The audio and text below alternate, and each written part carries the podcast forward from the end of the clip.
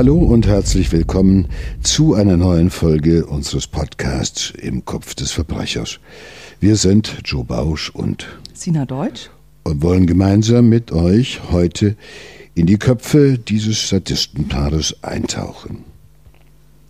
Lutz K. und seine Frau Monika haben zwei junge Mädchen bis zum Tod gequält. Aus Liebe zu ihrem Mann habe die Ehefrau in das Verbrechen eingewilligt. Solche abartigen Vorstellungen von der Realität unterscheiden Menschen von Mördern. Ihre Opfer sind äh, zwei Mädchen, beide 16 Jahre alt, Yvonne und Jasmin.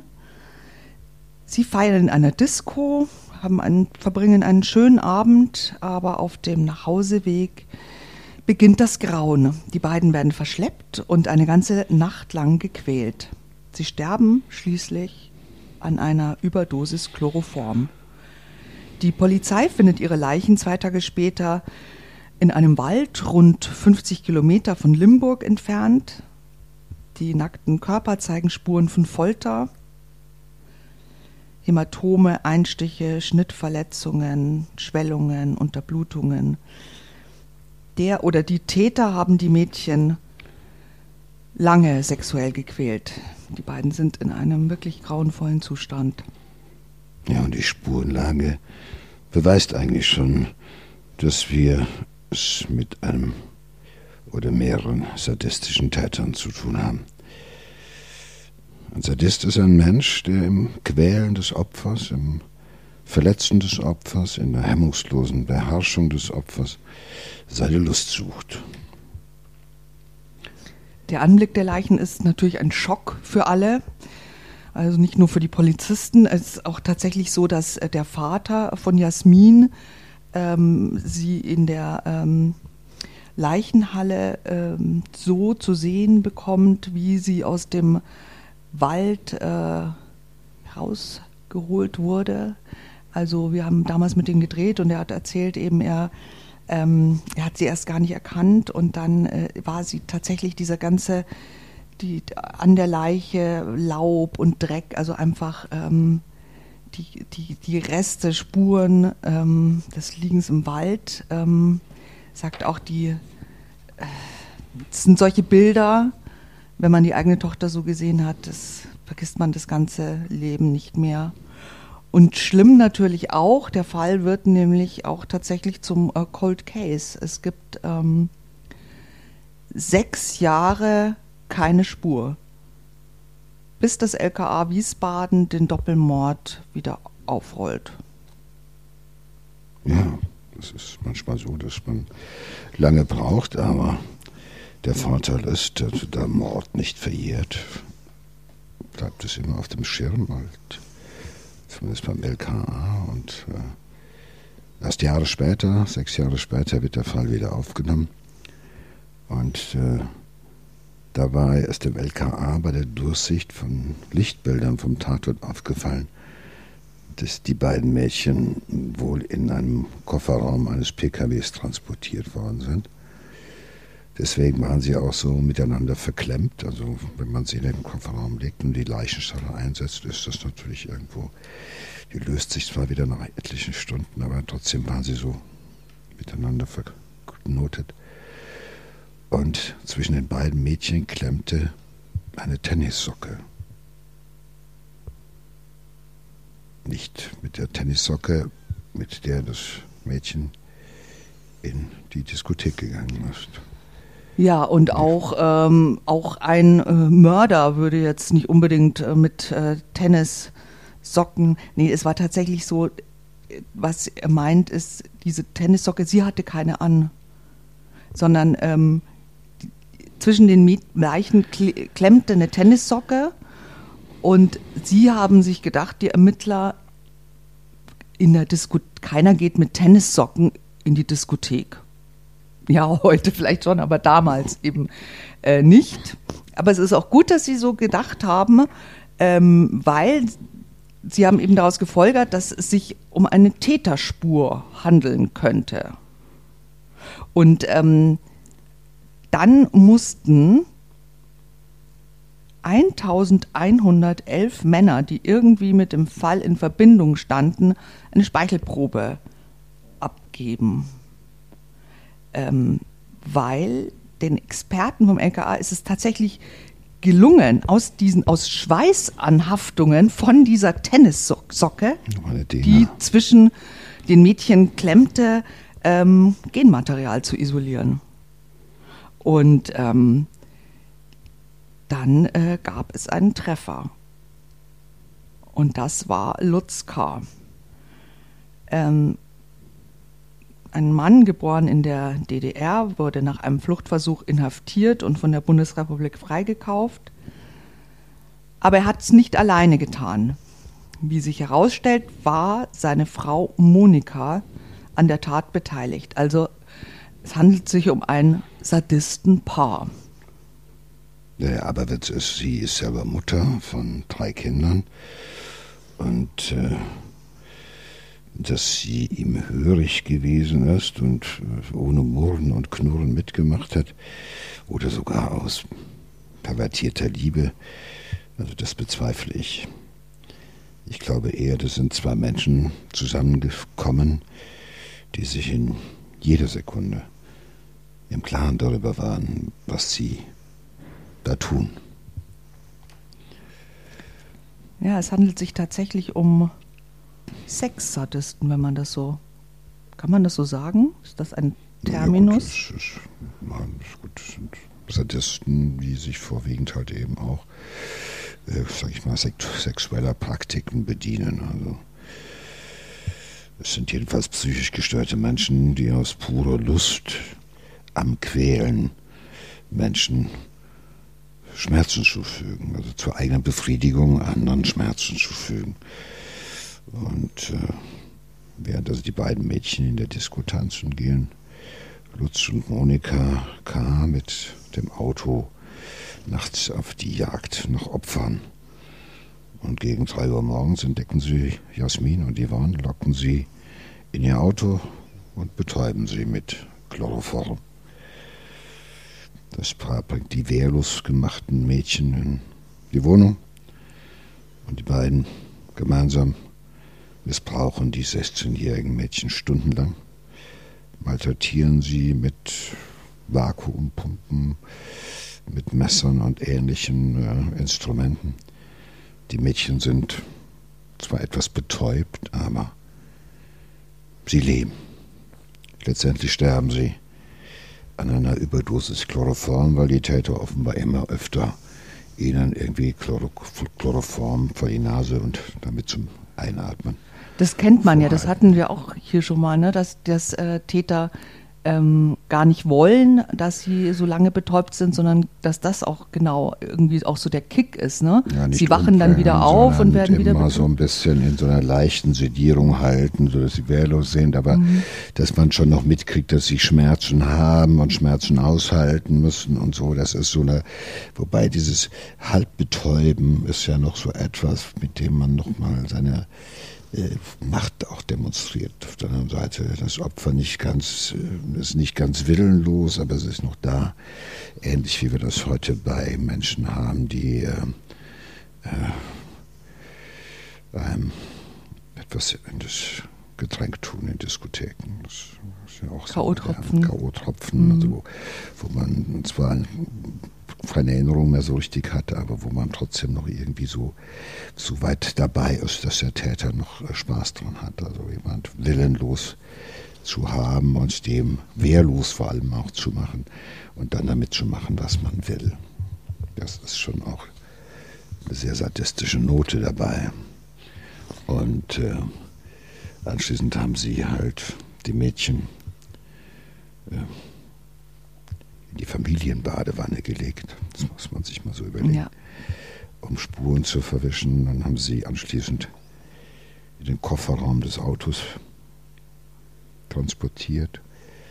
Und dabei haben sie halt eben eine Socke übersehen. Gott sei Dank. Und dann sind sie wieder mit dem Auto unterwegs gewesen und fahren halt eben in einen Wald 50 Kilometer entfernt in der Nähe von Wetzlar und da werfen sie die Leichen hinter Baumstämme und decken sie ein bisschen mit Laub und Ästen zu, also ein bisschen wie man Abfall im ja, Wald Müll entsorgt. entsorgt ja. Und es gibt halt Täter, das muss man wissen, die können sich am ehesten oder am liebsten betäubten an willenlosen Opfern vergehen, die sich halt nicht mehr wehren können, die also völlig ausgeliefert sind, wo man sich sicher sein kann, dass die, dass der Wille sozusagen gebrochen ist durch diese, sag ich mal, durch diese narkoseartige äh, betäubende Wirkung vom Chloroform. Und wo halt eben aber das Bewusstsein, ja, das ist noch, das ist weg. Sie sind bewusstlos, aber sie zeigen ja noch alle Reaktionen auf Schmerzen und auf Schmerzreize. Das ist ja, das geht ja nicht weg unter der Betäubung mit Chloroform. Und das ist natürlich die maximale Beherrschung äh, eines Opfers und äh, auch irgendwie darauf gerichtet, dann am Ende halt diese Menschen zu vernichten. Schauen wir uns diese Frau mal näher an. Also ähm, sie hat äh, eigentlich früher eine ein ganz normale Ehe äh, geführt. Also Lutz ähm, K. ist ihr zweiter Ehemann. Ähm, mit dem ersten Ehemann hat sie eine normale Ehe geführt, äh, geheiratet, drei Kinder zur Welt gebracht. Ähm, der Mann äh, sagt auch, also er hätte nie da, damit gerechnet, dass in irgendeiner Weise so etwas, ähm, an so etwas beteiligt sein könnte, ähm, dass sie davon wusste, dass sie mitgemacht hat. Also er hat an ihr nie so sadistische Züge ähm, festgestellt. Vielleicht ist das ja tatsächlich dann das Zusammentreffen mit jemandem, der so ähnlich tickt, dass sich das so entwickelt, ne? Dass, äh, dass jahrelang irgendwie sich solche äh, Vorlieben entwickeln und man sich dann traut, mit diesem Partner die dunkelsten Fantasien wahr werden zu lassen. Was meinst du?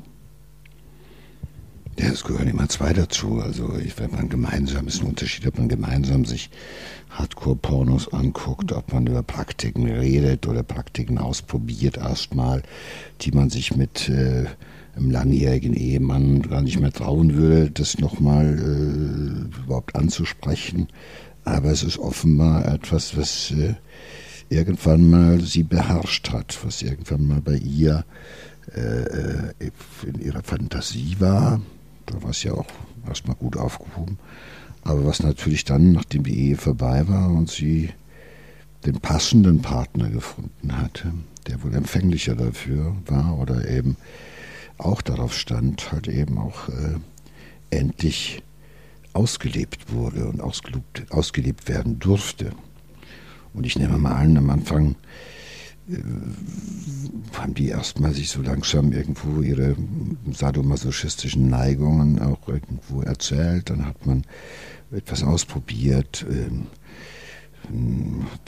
der eine dem anderen irgendwie, um ihn halt eben aufzugeilen, die nächsten äh, Fantasien erzählt und die nächsten Vorschläge gemacht, die man halt mal ausprobiert hat und haben sich so immer äh, mehr gegenseitig ähm, äh, ja, hochgefahren, wie so ein schneller Brüter hochgefahren in ihren Fantasien. Und äh, wenn zwei äh, lange Stunden des Tages über nichts anderes nachdenken als über die nächsten äh, sadistischen Handlungen, die nächsten äh, perversen Praktiken, und offenbar war es dann irgendwann mal nicht mehr gut genug, dass sie die miteinander ausgelebt haben, sondern irgendwann kam halt die Idee, weil irgendwann ist auch das äh, ausgereizt.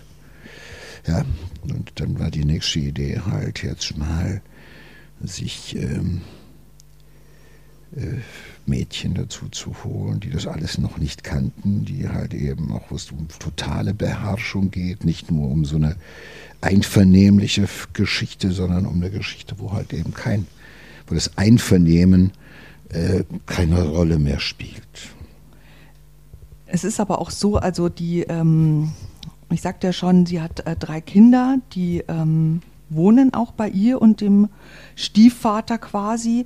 Und tatsächlich äh, ist es so, dass ähm, die eine Stieftochter auch gesagt hat, dass sie sexuell missbraucht wurde, mehrfach von Lutzka und die Mutter zugeschaut hat. Also sie hat ihrem leiblichen Vater davon erzählt, der hat ähm, Lutzka auch angezeigt, aber die Ermittlungen wurden dann äh, eingestellt, weil es keine Beweise gab. Also dieser Alltag äh, dieses Ehepaars war schon die ganze Zeit irgendwie so, ne? Ähm, hat man sich so angestachelt, so erregt, so.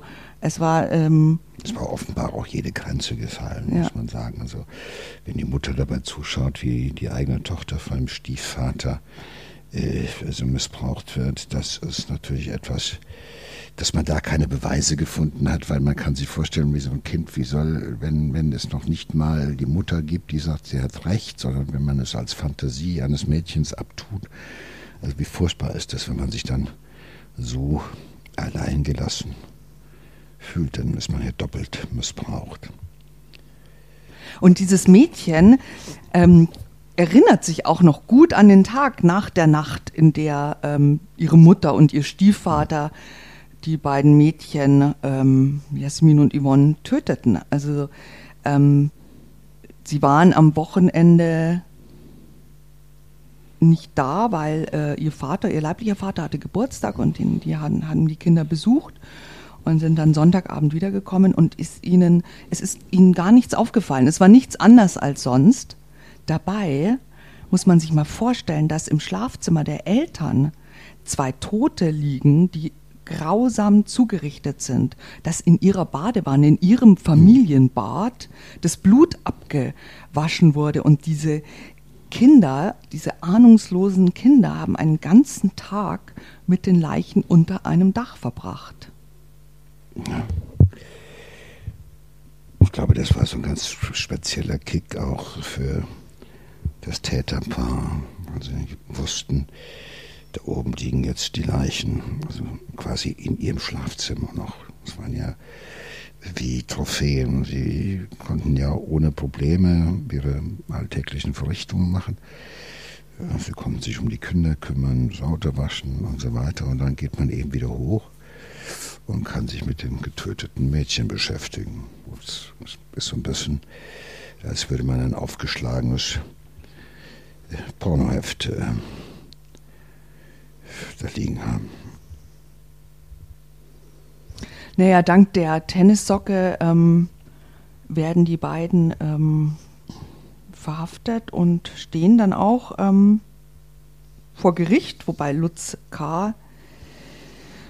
Ähm, zuerst äh, sehr lange Zeit bestritt, in irgendeinem Zusammenhang mit den beiden Mädchen äh, gestanden zu haben. Es ist ja, war ja auch eine Zufallsbekanntschaft, eine fatale. Ähm, er hat dann eingeräumt nach einiger Zeit, ähm, ja, ich bin es gewesen, allerdings hat das dann so hingestellt, ähm, dass es ein Unfall war,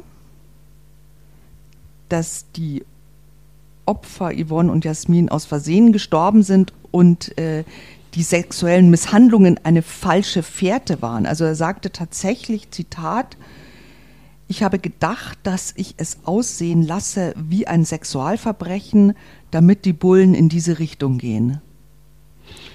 Ja gut, da hat er sich was zurechtgelegt, gar keine Frage. Also was, diese, was solche Leute im Prozess sagen oder was sie vor der Polizei sagen und was wahr ist, das klafft ja häufig weit auseinander. Er ist ein skrupelloser Mensch, der halt eben auch immer versucht hatte, auch sage ich mal, psychisch zu manipulieren und Menschen zu missbrauchen, da äh, liegen solche Entschuldigungen nicht fern, aber äh, es überrascht trotzdem, zu welchem Zynismus letztendlich dieser Mann noch dann in der Lage ist. Und das zeigt ja nochmal, ähm, dass er nicht in der Lage ist, so etwas Ähnliches wie Emotionen zu zeigen, sogar jetzt, wo im Endeffekt der, die Täterschaft äh, bewiesen ist. Ich glaube, die beiden wussten zu jedem Zeitpunkt, äh, was sie tun und warum sie es tun. Und sowas als Unfall, als Unfall zu bezeichnen, also, also das ist zynisch und ist eine Unverschämtheit eigentlich. Aber von so einem Täter ist nichts anderes zu erwarten. Also irgendwie ein letzter Versuch, äh, irgendwie also die niedrigen Beweggründe in der Tat nochmal irgendwie äh, in einem anderen Licht erscheinen zu lassen. Wobei er natürlich auch doof ist, weil jeder Rechtsmediziner natürlich schon fein unterscheiden kann, ob äh, solche Verletzungen prä- oder postmortal eingetreten sind. Ja, vor allem äh, sind die ihm ja auch eingefallen, die Verletzungen. Also das wüsste ja jemand sonst gar nicht, dass man da mit einer Vakuumpumpe irgendwas machen kann. Ja, also, das, das, mehr, die, mehr, das waren ja offenbar äh, gezielte, mehrere äh, Stunden dauernde äh, sexuelle Praktiken mit äh, schweren Verletzungsfolgen. Und da, äh, ich das kann man nicht faken. Das konnte er zwar sagen, aber das hat ihm ja keine Sekunde lang irgendjemand geglaubt. Nee selbstverständlich hat ihm niemand geglaubt. Und ähm, die Staatsanwältin hat äh, gesagt in ihrem Plädoyer, er habe seine Lust über das Recht an Leben gestellt. Und dementsprechend ist dann auch das Urteil äh, ausgefallen. Hm, Monika K. hat lebenslang bekommen. Ihr Mann wurde als vermindert schuldfähig eingestuft, er der Haupttäter, und zu 15 Jahren Freiheitsstrafe mit anschließender Unterbringung in einer psychiatrischen Anstalt äh, verurteilt. Wie sieht es denn aus? Kann er wieder rauskommen? Ja, also er hat, man sagt, das Vorausvollzug heißt, äh, schicken ihn erstmal 15 Jahre ins Gefängnis. Das ist ja schon mal eine lange Zeit. Und anschließend nehmen wir in eine forensisch-psychiatrische Klinik, also eine hochgesicherte äh, Klinik für psychisch kranke Straftäter. Da wird er untergebracht. Und ähm, da ich davon ausgehe, dass sich dieses dass ich, sag mal so, diese schwere, pervertierte Störung, ist ja Perversion, Sadismus, da kommt ja einiges zusammen. Die lässt sich ja nicht behandeln, da gehe ich von aus, dass er halt dort äh, bis zu seinem Lebensende verbringen wird. Äh, offenbar äh, gab es wohl Argumente dafür, ihn dann für vermindert schuldfähig zu halten, ähm, weil es natürlich auch eine schwere, krankhafte Persönlichkeitsstörung ist. Und das ist ja immer so die Entscheidung. Mhm, also wer ja. zeigt psychiatrische, psychisch relevante Erkrankungen und wer äh, war immer in jedem Augenblick der Tat äh, voll schuldfähig. Und so erklärt sich das Urteil. Und das ist natürlich nochmal ein Verweis darauf, dass sie, die Mittäterin oder die Täterin, halt immer wusste, was sie tat, während er sozusagen einer von krankem Sexualtrieb, von Sadismus getriebener Mensch gewesen ist und äh, der ja keine von nichts Respekt hatte, also die Stieftochter angegangen ist, äh, missbraucht hat, dann halt eben halt diese Geschichten. Aber es ist natürlich schon so, dass äh, der Initial, der, die Initialzündung für das Ganze ja möglicherweise von der Frau ausgegangen ist. Das ist ja oft schwierig, ne? diese Dynamik bei solchen äh, Paaren ähm, zu analysieren. Ist ja zum Beispiel auch, wenn man sich anschaut, kennen wir ja mehrere, zum Beispiel Höxter ja auch. Ja, ne? Ja. Auch das so sah ja auch erst so aus, als wäre er der, der alles angetrieben hat und dann plötzlich während des Verfahrens und der Ermittlung kippte das Ganze. Und man merkte, nein, die Frau ist diejenige, die es halt eben doch äh, über weite Strecken angetrieben hat, weil sie sich gedacht hat, okay, es ist auch für mich schöner, äh, ich muss das alles nicht alleine, das kann ich eh nicht bedienen, also dann sollen doch andere kommen. Aber sie hatte dann auch hat das auch zur Befriedigung ihrer Lust gemacht. Sie hat es nicht gemacht, weil sie das Opfer gewesen wäre, was sich gefügt hätte oder in Hörigkeit, sondern sie hat die Initiative mit ergriffen. Und ich meine, sie saß immer mit dem Mann abends im Auto, wenn die unterwegs gewesen sind und haben Ausschau gehalten nach, dem, äh, nach den beiden Opfern. Und äh, äh das ist nicht, das ist schon ein ganz entscheidender Tatbeitrag. Und äh, so kommt das Urteil halt eben auch zustande. Äh, Im Ergebnis ist es gleich. Sie wird lebenslang im Knast bleiben und er wird halt eben nach 15 Jahren für den Rest seines Lebens in einer Psychiatrie äh, untergebracht werden.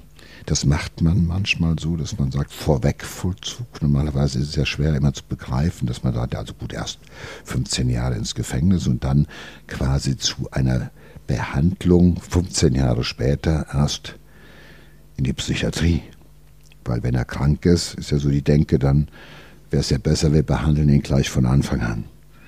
Aber da das Verbrechen sehr grausam ist und dass man, und wenn man sagt, jetzt, äh, dann, wenn das Gericht sagt, egal, er geht erstmal für 15 Jahre in ein Gefängnis und dann, wenn er noch 15 Jahre älter geworden ist und vielleicht gebrechlicher geworden ist und vielleicht in der Persönlichkeit nachgereift ist und wenn er schon mal das Gefängnis beeindruckt und empfindlich bestraft wurde, dann ja, dann soll es halt eben mal ähm, probiert werden, ob man da noch durch Behandlung irgendwie den noch in eine Spur kriegen kann. Ich glaube da nicht daran. Ich glaube nicht daran.